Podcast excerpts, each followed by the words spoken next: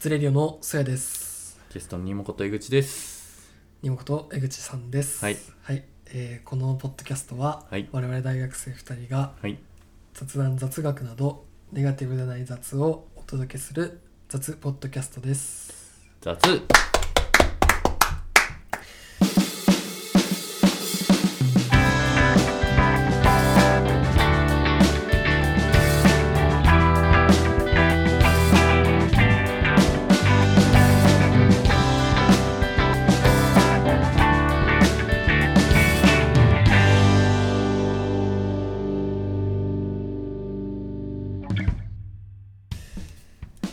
見た。見ましたよ。M1 あのー、18か。でも2週間弱ぐらい経ってますけど、そうだね。はい。面白かったですね。今年は結構ね、面白いんじゃないですか。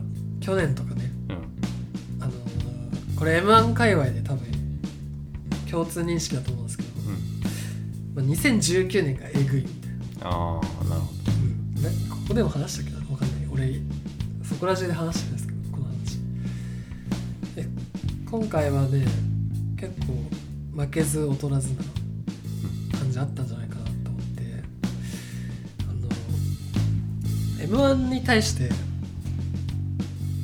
どんな感じかな？ど。え？そうだな。まあ、え、うん。でも、普通に、僕は、あの、敗者復活から見るタイプう。んはいはいはい。その辺から見て、はいはい準決勝とかは見ないですね。はいはいはいはい。なんで、まあ、テレビでや終えるところで、録画してみる。ん。年末の風物詩みたいなうん。イメージですね。で、まあそこまでこうお笑い詳しくないので、うんまあ、なんとも言えないですけど、うん。まあでも毎年も一応見てはいるかなっていうくらい。うん。その m 1って結構プログラムが組んであってうんその1日で言うと、ん。あの昼に敗者復活戦のなんか順番を決めるみたいな配信があるうんうんでそれで敗者復活あって m 1があってでその後になんかすぐこう出てた人たちを呼んでちょっとお話ししましょうみたいな小籔さんの番組があってでその後にあの12時夜の12時あたりからあの千鳥今年は千鳥さんだったけど、うん。確か去年はかまいたちさんなんですけどが MC でなんか居酒屋をに居酒屋でちょっとあの出てた人たち呼んで話そうみたいな企画があるんですよ。それはあれ？あっち？あのー、ギャオの方？そうかな。まあでもなんか多分あの氷結がスポンサーの番組だから、なんかその YouTube かなんかでもやってるとう思うんですけど。ん。まあそれがなんか結構例年のプログラムで。そうなんだ。俺は結構 全部見たいっていうぐらい熱がある人。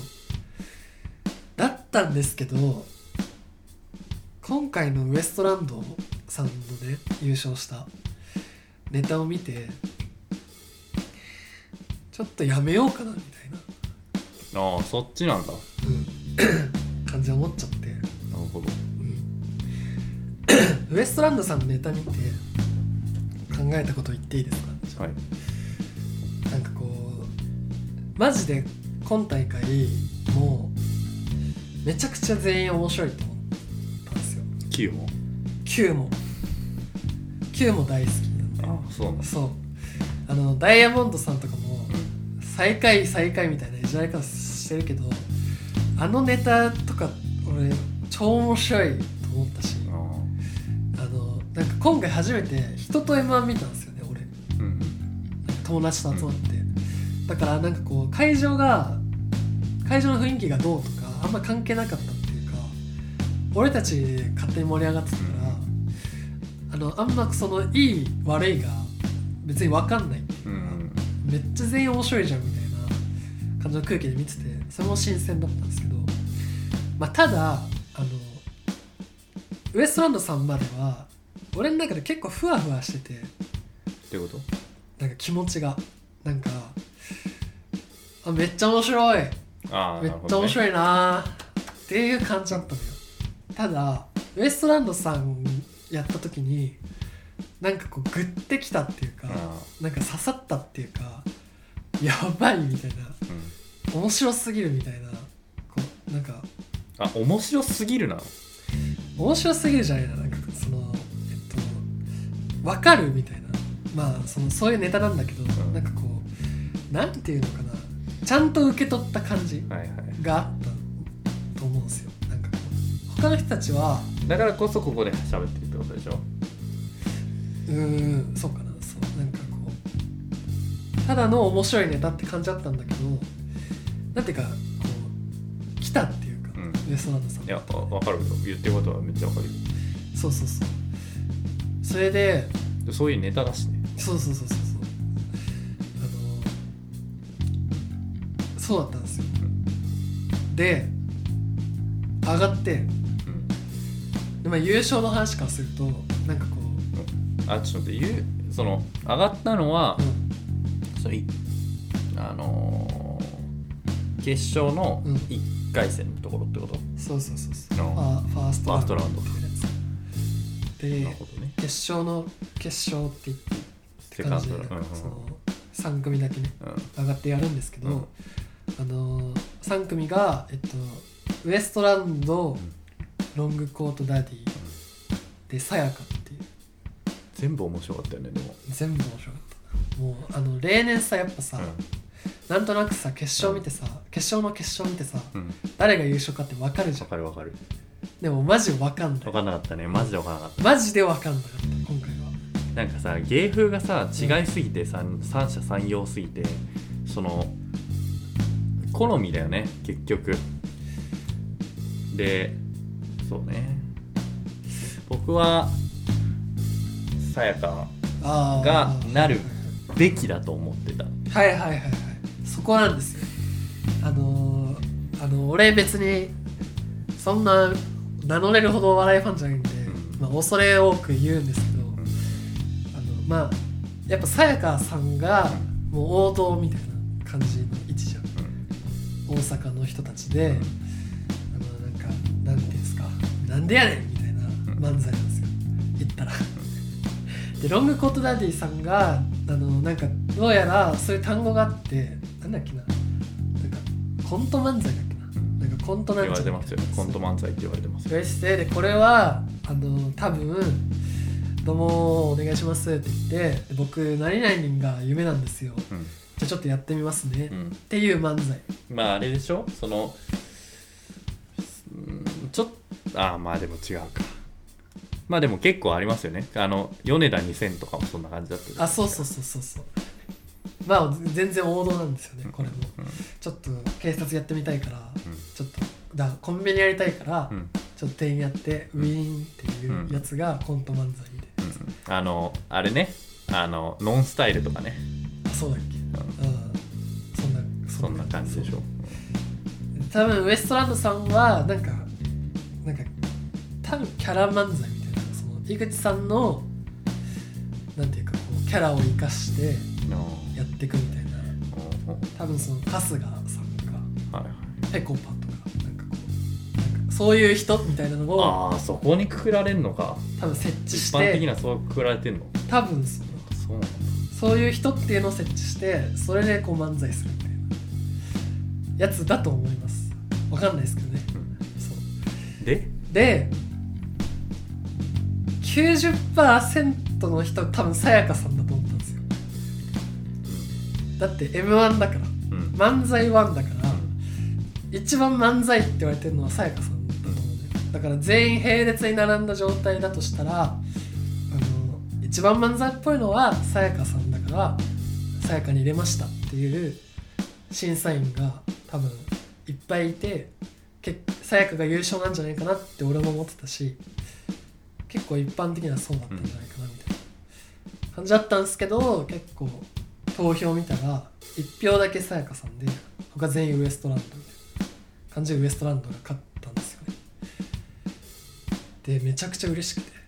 あ嬉しかっ個人的に。だって勝つと思ってなかったから。たなるほどでファーストラウンドの中で言ったらなんかこう初めて心に来たのが俺ウウエストランドさんだったから、あウエストランドさんだみたいなことになって嬉しかったんですよ。まあこれまでがここ感想なんですけど、うん。じゃあネタに対して思ったことっていうのを話すとあのぶち壊してくれたってあの人たちだって m 1っていう場で m 1をディスって優勝してるわけですよね。うん R 版をディえあれじゃなかった？R 版をディスってな r 1もディスった r 1もディスって m 1もなんかもううざいっつってアナザーストーリーとかうざいって言ってあそういうことね。そう。多分。いらないみたいなこと言って優勝したんですよね、でそれがやっぱねかっこいいな。っ常々思ってるけど前もこういう話したけどい依存は良くないっていうかうん。良くないじゃん。一個のことにこうなんかブワーって集中しちゃう状態って健康的じゃないっていうか。なるほど。うん。俺はなんかこう苦手なのね。うん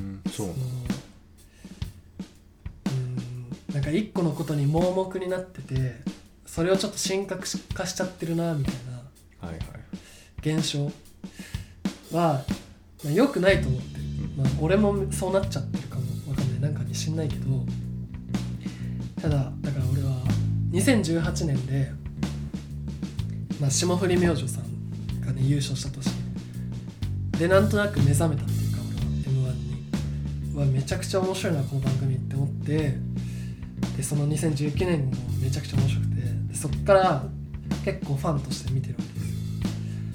でやっぱ年々 m 1グランプリっていう番組もどんどんドラマチックになってるっていうのは結構みんな言ってることでその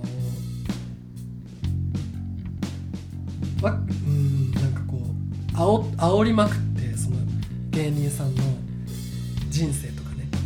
もうそのアナザーストーリーとかはまさにそうじゃないですか。だからもう感動系みたいな感じでうん。お笑いお笑い番組なんだけど感動する番組みたいな感じでなってるわけ。確かに確かに。それであの、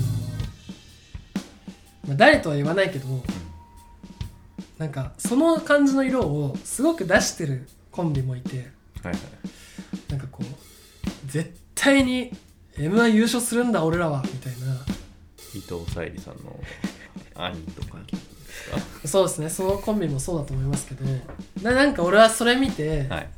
嫌だなって思っちゃって、なんかあくまで自分たちのこうなんかなんだろうな。家庭としてなんか今回こういうのができたんですよ。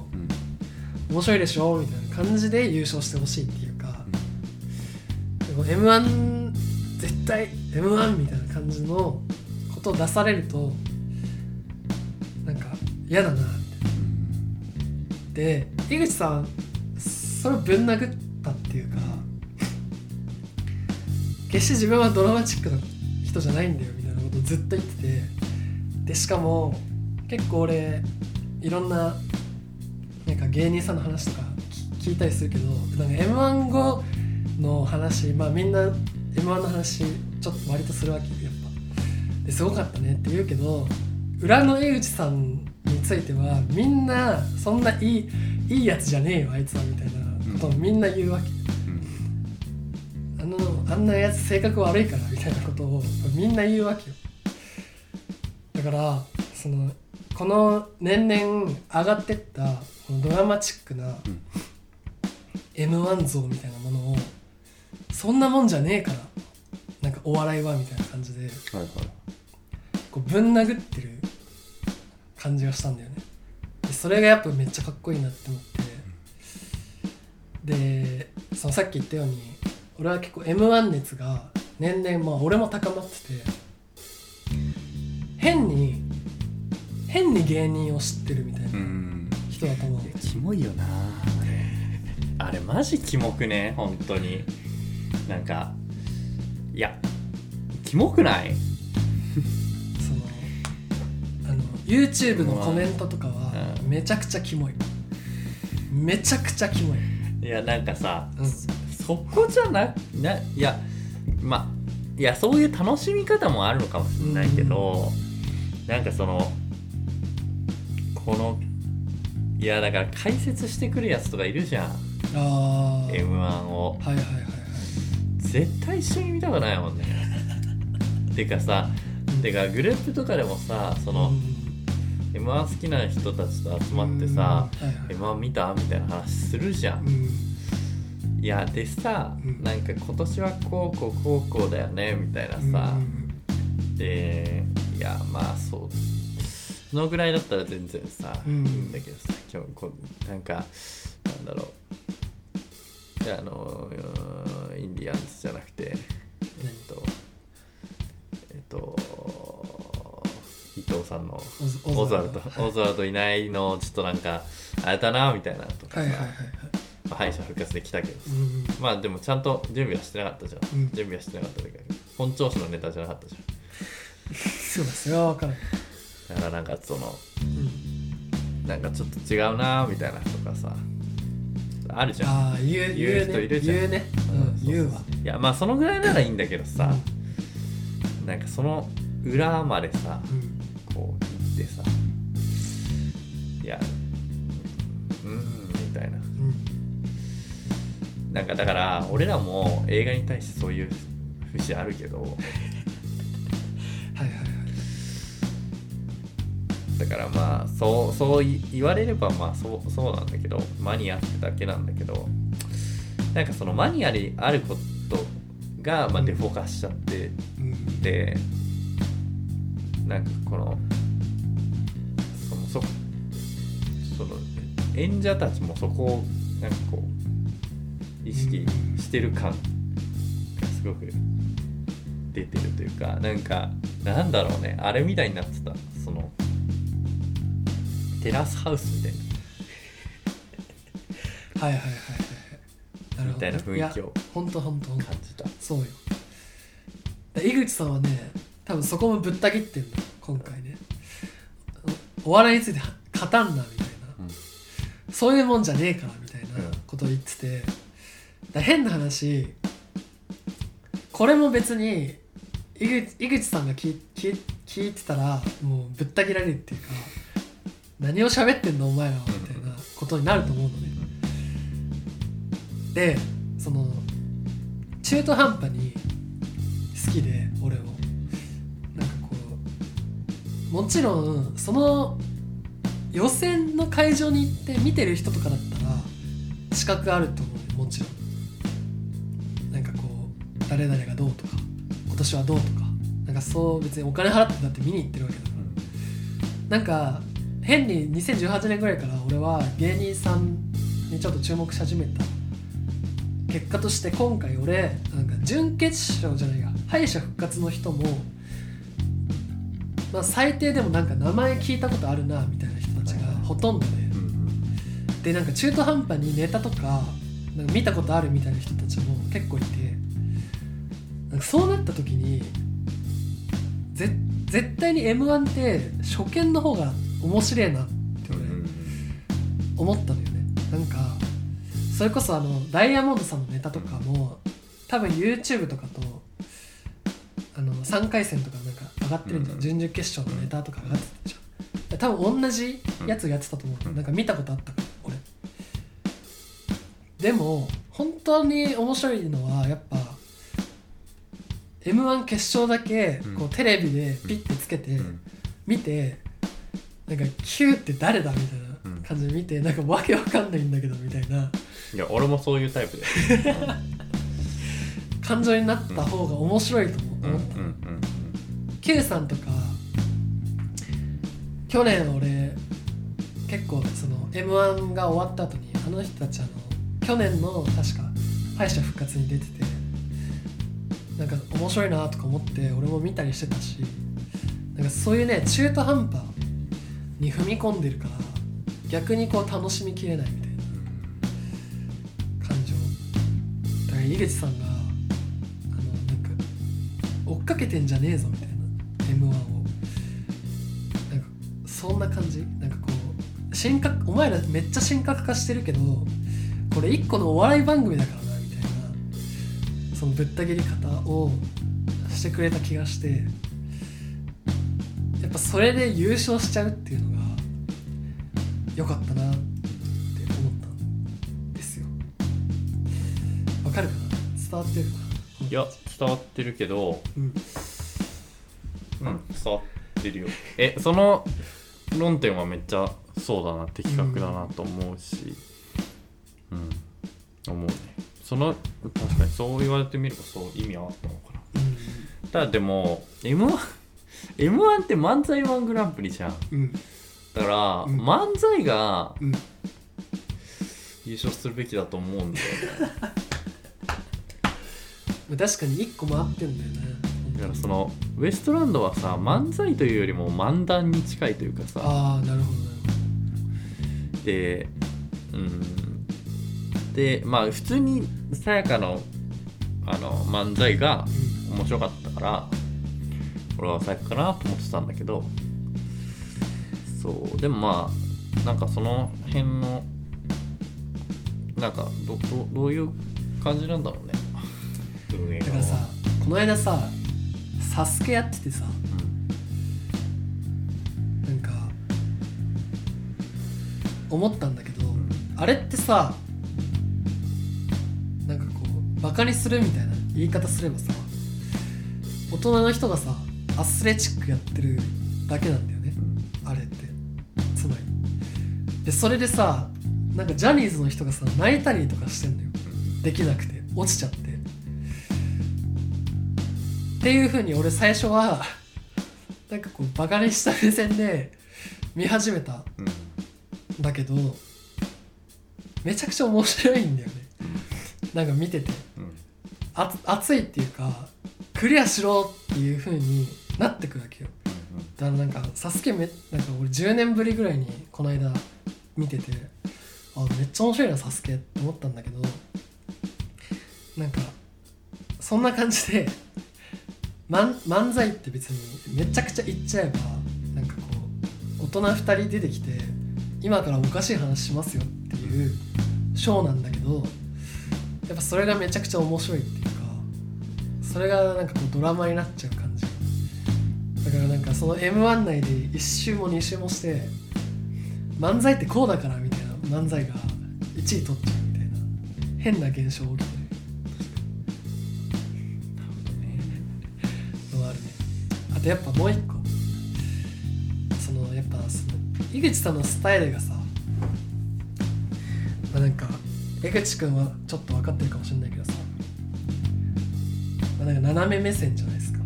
それに通じる部分もあるって嫌い。あの一個言っとくとマジで井口さんと重ねたとか言っちゃうと恐れ多すぎるんで絶対に違います。それはマジで。なんか俺のは卑屈って感じが自分でしてる。けどあの人は全然卑屈でもなんでもないしなんかこう一個絶対違うのはあの人やってめちゃくちゃ努力してるわけだからさ。うんうんなんか俺は自分で何もしてないのになんかこうなんかそこら辺の人たちをなんかとやかく言うみたいな。気持ちは俺の中にあるのよ正直。だから全然違うんだけどただああいう性格が悪い。じゃん。あんなん別に言わなくていいやみたいなことを言うことがなんか一番面白くなっちゃうみたいなことにも結構俺はあなんか性格悪い悪いって面白いのかもなみたいな感じで思えてちょっと嬉しかったみたいなのはあるね。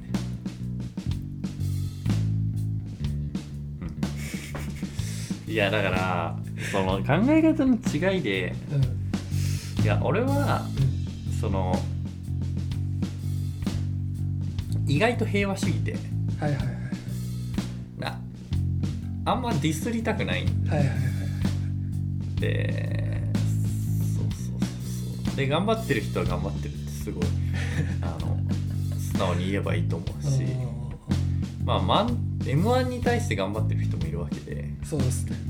そこを別にバカにしなくてもよくね。はいはいはい。っていう部分はあるじゃん。でさその神格化っつったってさ、うんなんかさそれもあれさなんだろう甲子園とかもさうんうんうん学生野球少年たちにとってはさ、うん。夢の場所なわけじゃん。そうですね。でも俺にとってはただの球場なわけではい。別になんとも思わないし、はいはいはい。でそういうのってもう往々にしてあるというか、うんうんあのーねえわかんないけど、うん。まあそのうん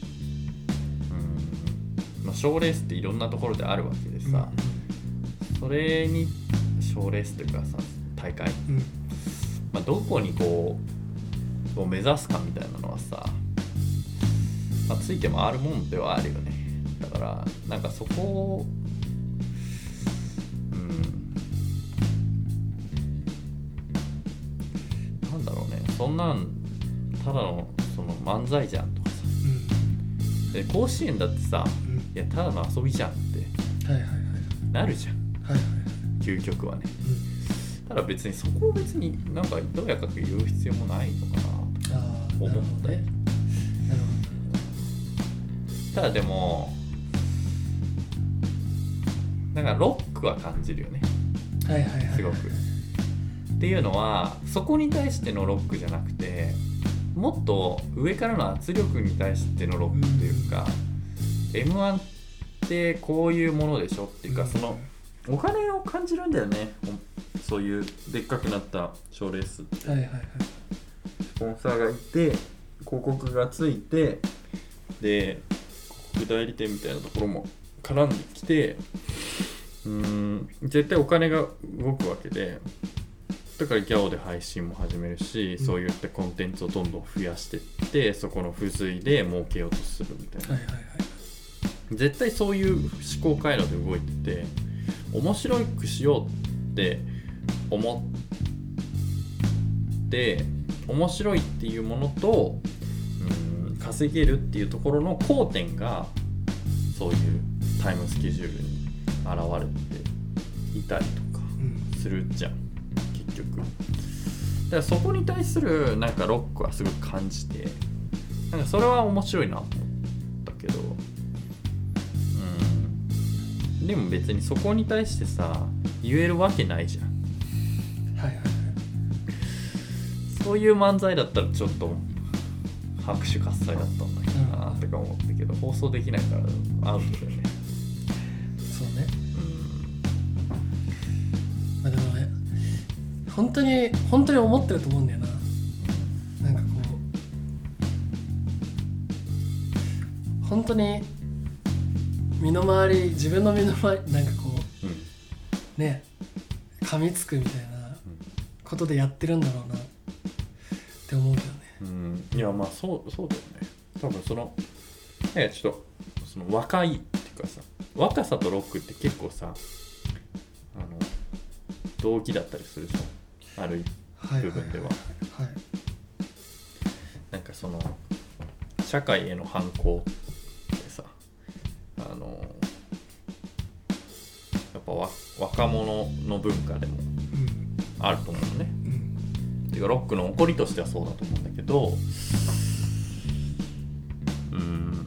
まあでも今はさそういう感じではないくなっちゃってるというかはい。結構日本も海外もだけどこう制度に順従従順に育つシステムというか。はいはい。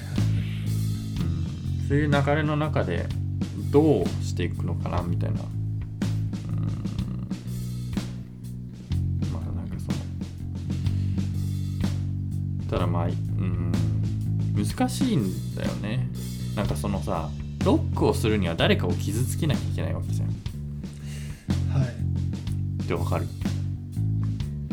要はさまあそれがネタになってる消化できてるから面白いんだけど、うん。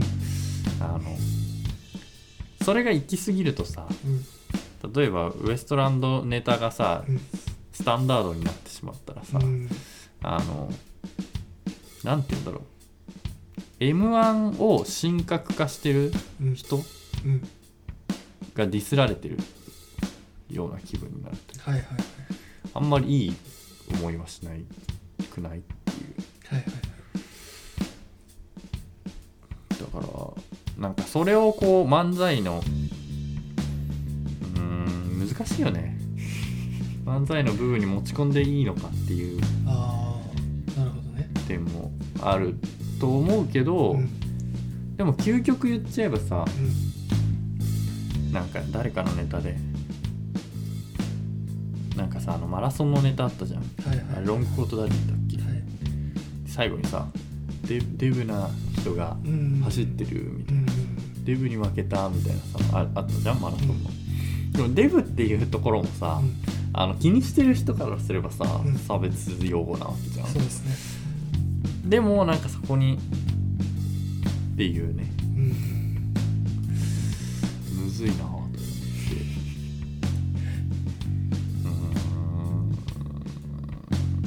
いやマジでむずい。よだからそのさガーシーとかいるじゃん。いるいる。ガーシーってさいやまあ一個のねう全部は肯定してないんだけどんうん。一個の主張としてさ、うん。そのいや本当かどうかわかんないけどさ、うん。そのまあ芸能界の搾取の問題を取り上げててでまあその若手のねタレントに給料あんまり支払わないからうん売春とかに行くんだよみたいな主張をしてたりするじゃん。えでなんかそれをさ言っててさそういうこう知識の啓蒙うんはさまあ達成はある程度しできるっていうかしてると思うんだけどはいなんか一方で傷つけてるわけで人を、うん。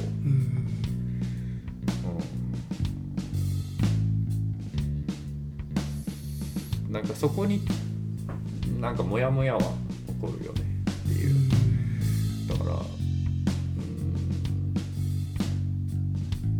ーん。うん。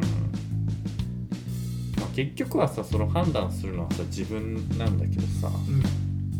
で選んでってそれの相違がさそういう視聴率とかさ再生回数とかさはいそういうのに結びつくんだろうけど、まあ、それすらも、ま、もうお金で買える時代というかさはいはいはい。でもあると思うしさ。うん。印象操作なんてさそういうデジタルの媒体だったらさ簡単にできちゃうわけじゃん。って考えるとなんかうーんなんかこのうん。どうなどどうどう考えていいのか分からなくなるというか。うん。うん面白い面白かった普通に面白かったし、うん。うん、分かんないね。いやでもだからそんなことはあんま考えないで方がいいんじゃないって思思ったからそういう話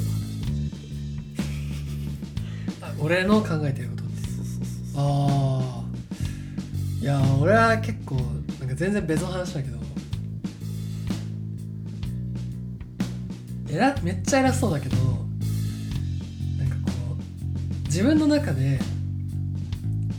ちゃんとけ検証してるって思うことがすごく多くて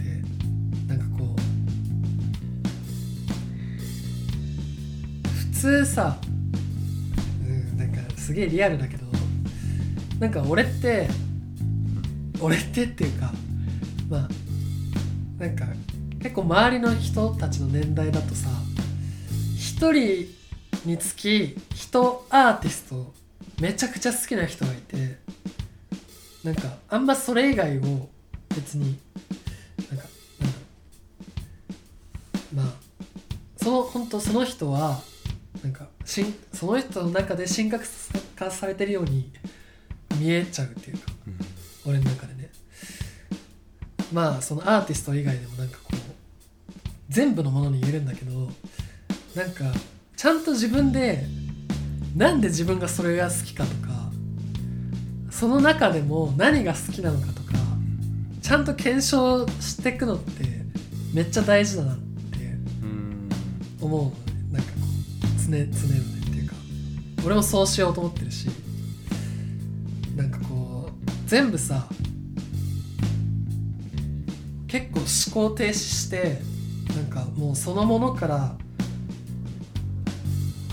なんていうんだっけ需要需要じゃなくて供給供給されるものは思考停止してもう頭の中で全部いいみたいなこれはめっちゃいいもんですみたいな勝手にこう結論付けてもうそれだけをアピールしちゃうみたいな。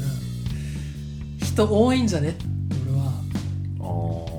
結構思っちゃうことが多くて、あそうなんだ。うん、感じないけどなそれ。うんなるほどね。なんか絶対にその一個のものでも好きなところとす嫌いななんかあん別に普通だなとかいうところとかあんあると思うのよ絶対。うん。例えばアーティストだったらこの曲はめっちゃ好きだけど別にこの曲とかそんなにうん。あれだなみたいなこととかも思ったりしするはずだとよっぽどね。だからこう自分の自分が例えば好きめっちゃそれが好きなんですっていう思いを固めるためにはそれなりの理由が必要っていうか、まあ、なんかこれはなんかいろんなことに通ずると思うけど、うん俺逆にうんなんかそのインターネットの時代になって、うんうんうん。それがなくなってきたのかなって思ってて。はいはいはい。要は推しの不在みたいな。はいはいはいはい。人がめちゃくちゃ多いのかなああなるほだから、ん。そのサブスクとかでもどなんか流行ってるものを聞くみたいな、うんうんで適当に聞いて、うんあいいないいねいいねをしてうんうん。したら次からそういう系統の違うアーティストがバーって出てきたりとか検索とかも YouTube とかもそうじゃん。でリールとかさはいはいはい。あの YouTube ショートとかもさもうそれの最たるものなわけじゃん。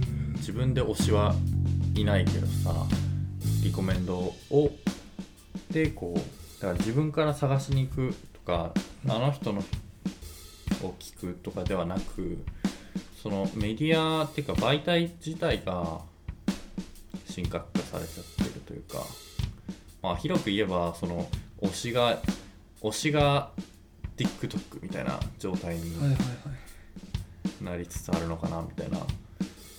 だからそのそこでさ要はお金かけたらさうん圧倒的にシェア取れたりとかさ。はいはいはい。はいその情報をね操作できちゃったりするわけじゃん。うん。簡単に。うん。で逆にさその人についてるとさうん。あのまあそれも取捨選択しなきゃいけないとは思うんだけど、その人が言ってるもうさうん。本来は多分そこだと思うんだよね。なんかそうやくんの言ってるところはう、んもう一個深い部分で、うん。あの段階としてはまず表彰があって、うん。表彰の部分ではもうみんなこれが誰が作ったのかとか考えずに消費してる。はいはいはい消費社会みたいな、はいはいはいはい。TikTok だよね。でもう一個深くなってくるとこのアーティストが言ってたからとかこのアーティストが作ったものだからとかこの YouTuber がとか。はいはいはい。そういう話になってくるじゃんでこれっていうのは結構昔からあった話でうん。例えばさネットがない時代とかでもさこの先生の言ってることは正しいなとか、はいはいはい。でそういう思思想が生まれたりさなんだろう。宗教とかもぶっちゃけそういうことじゃん。だからそれにならないようにさっき言ってくれた宗谷君がいろんな人の話を聞きましょうねとかさ、うん。あのはい。そういう意見になってくるわけじゃんなんかその3段階の構造というか。だからだからそうなんかそれすらもそやくんのその推し文化すらも失われつつはいはいあるのがなんかすごく寂しいなっていうか不自然な感じが。うん。なんかいいいいですか？なんかいやまあ当たり前だけどさ一番売れてるものがさまあ優れてるわけじゃないっていうのはまあ絶対絶対そうだよでもなんかこうそれをいいって言えばいいみたいな圧力はあると思う。うん。それに対して俺は、うんうんうん、本当かみたいなうん。ことを思うこともある。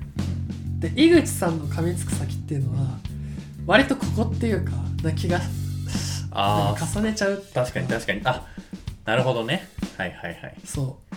みんな m 1いいって言っててそうそうそうアナザーストーリーとかもみんなハマっててそのなんかこの社会キモくね？みたいな、はいなんかそう。その同調圧力でなんかこうか固まってるけどはいそれって本当かよお前らみたいな。な風に見えたんだと思う。だからあその結び結びつけるとそうなんだけど。あなんかちょっと結構分かったわ。確かに。確かにその節はあったわ。そうそうそう。そんな感じ。だからその別に m 1 m 1ってこうだからみたいな。普通番組だからみたいな。その感じがねよなんか健なんか健康的なんかいいなって思って。っていう部分なんですけ確かに。ど、はい。まあでもそれも一個の思想ではあるけどね。